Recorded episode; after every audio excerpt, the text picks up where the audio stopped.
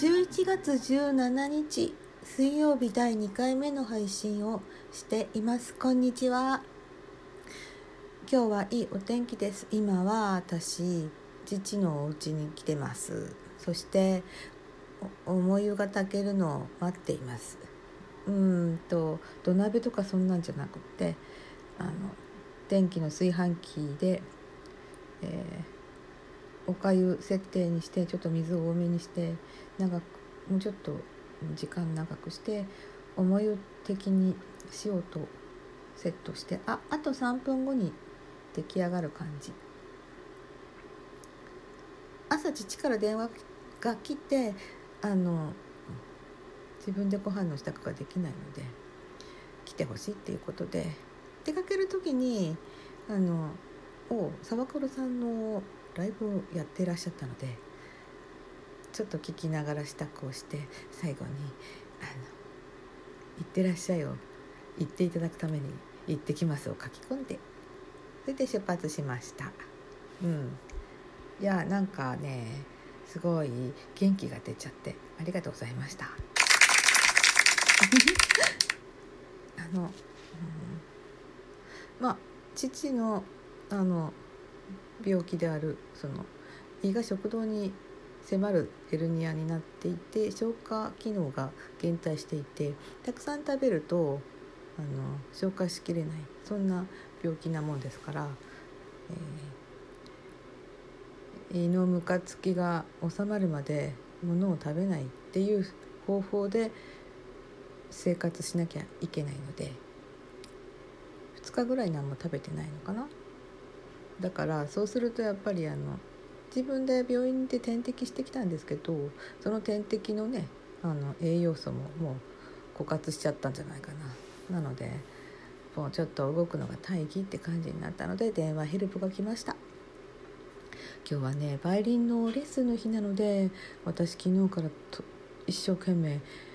やっていたんですけどもなかなかうまくいかないなと思ってるところにまあ父のとこも行かなきゃいけないかなと思いつつのこの流れです。まあ今日は何もない日にしといてよかった。だから明日はちょっと、うん、8時半のバスに乗ってえちらこちら仕事に出かけなきゃいけないのでいや今日でよかったなというそんな感じです。でも明日もどうなるかな。いやでも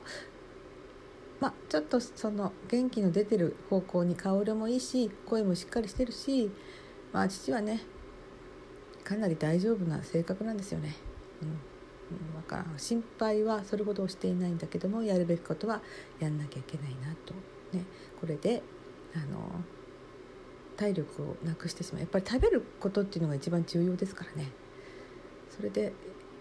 また通常の食事に戻れるように思いから段階的に胃を鳴らしていく。そういう今ここという感じです。えー、昨日ステージ上でのそのバイオリンの音の聞こえ方をどうしても伝えたくってあできました？できたできた。いい感じじゃないですか、うん、それでまあちょっと話し続けちゃいますね。ちゃいますねっていうかなんかおかしいですね。ステージ上でそのバイオリンの音がどう聞こえるのかっていうのをなんか突然どうしても言いたくなって、えー、1時半過ぎかなんかに収録して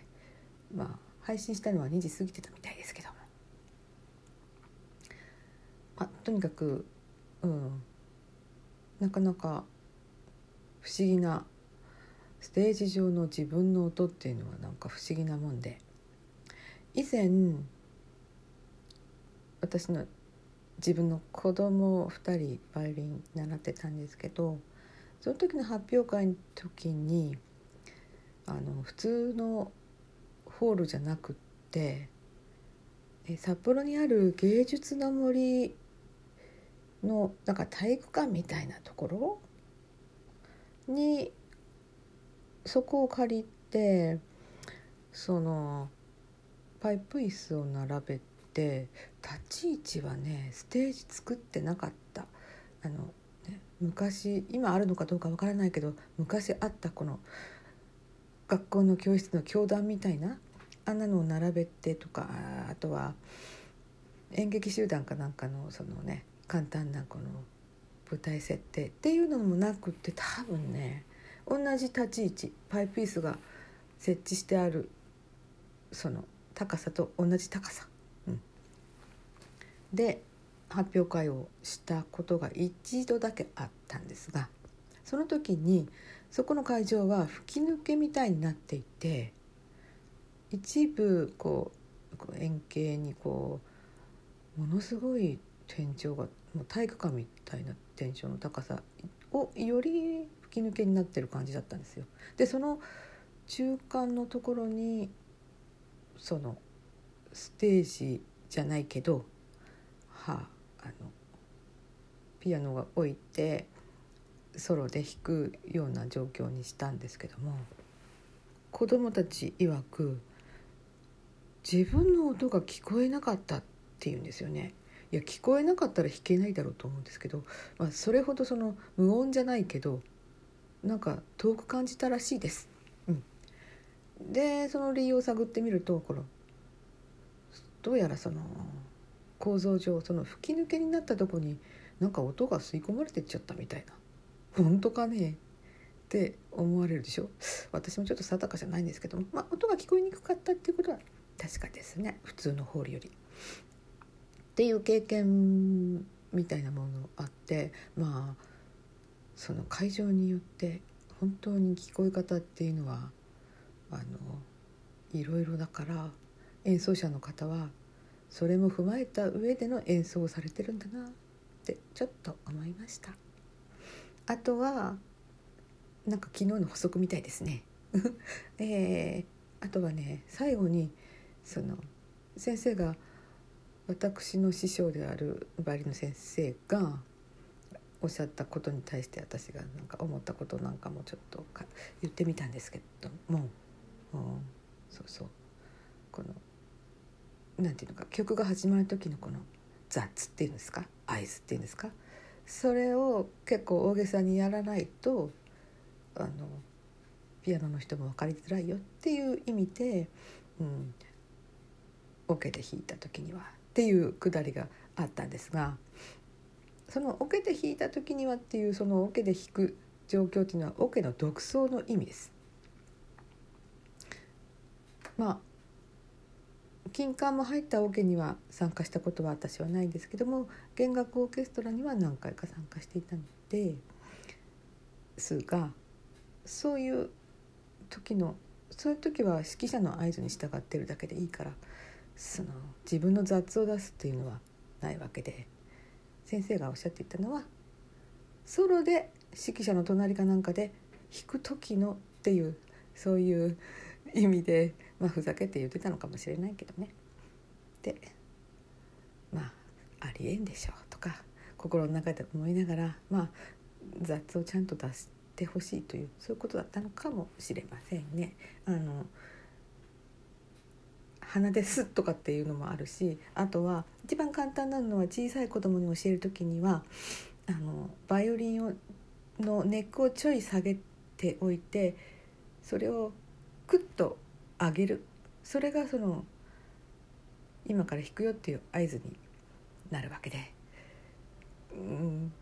ちいちゃな子供さんたちは大げさにそれをやっていてとっても可愛かったなという何かちょっと懐かしい思いも今しております。うん。というわけで、えー、あともう一つこれは言っておこうと思ったこと。ああの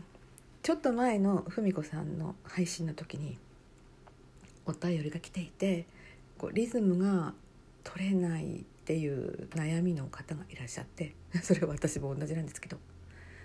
そしたらメトロノームに合わせることすらやっぱり難しいのだと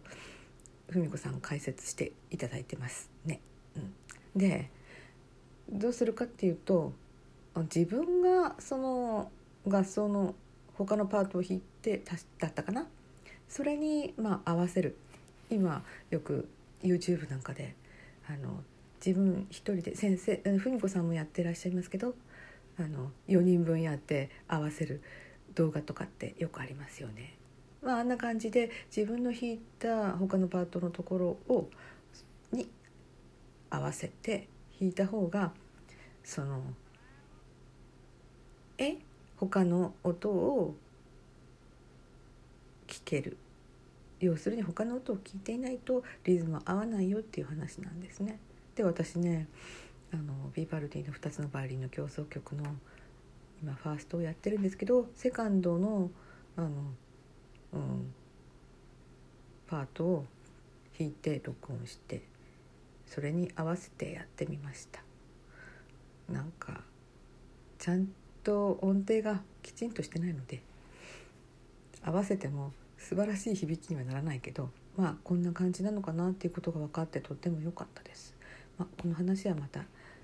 またまた後ほどです。それでは皆様今日もお元気でこれで失礼します。いや拍手ではない。